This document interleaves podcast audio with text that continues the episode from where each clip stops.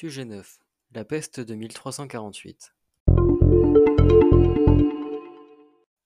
Le document principal est un témoignage de Michel di Piazza publié en 1361 en Sicile.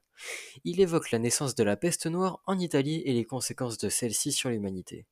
Ce témoignage a donc été écrit dans un contexte de naissance d'une épidémie mortelle qui est en l'occurrence la peste noire. Justifier l'idée que la peste noire est liée au commerce méditerranéen.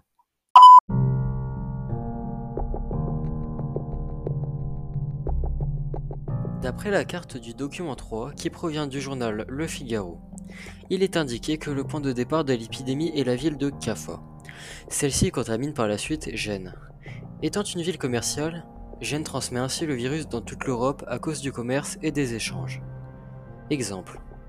Dans l'extrait du document 2 qui provient du site internet nationalgeographic.fr, il est écrit, je cite, Le flux incessant du trafic maritime, fluvial et routier entre les carrefours commerciaux a permis la propagation de la peste sur d'énormes distances.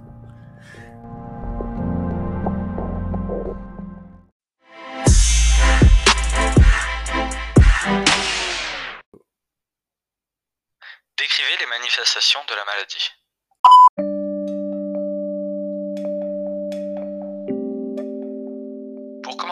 Dans les navires qui transportaient de la marchandise, il est dit, d'après le document 2, site internet de National Geographic, il y avait, je cite, des rats noirs infectés de puces porteurs de la peste bubonique. Donc les puces transmettent cette bactérie aux rats et qui l'aurait ensuite transmise aux hommes. Passons aux dégâts que la maladie provoque chez l'homme. Dans le document principal, Michel Di Piazza dit, je cite, Le corps semblait alors presque tout entier secoué et comme disloqué par la douleur. On peut donc comprendre que la douleur devait être atroce. Maintenant, passons aux symptômes. Il faut d'abord savoir qu'à cette époque, l'hygiène de vie était relativement mauvaise et qu'il était donc plus facile d'être contaminé.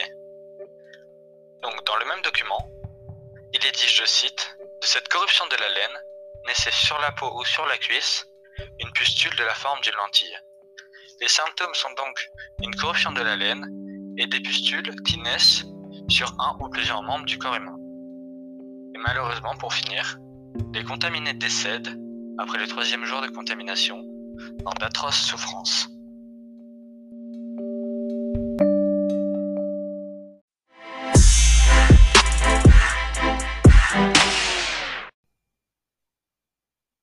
Expliquer les conséquences de l'apparition de la peste noire dans les territoires où elle arrive.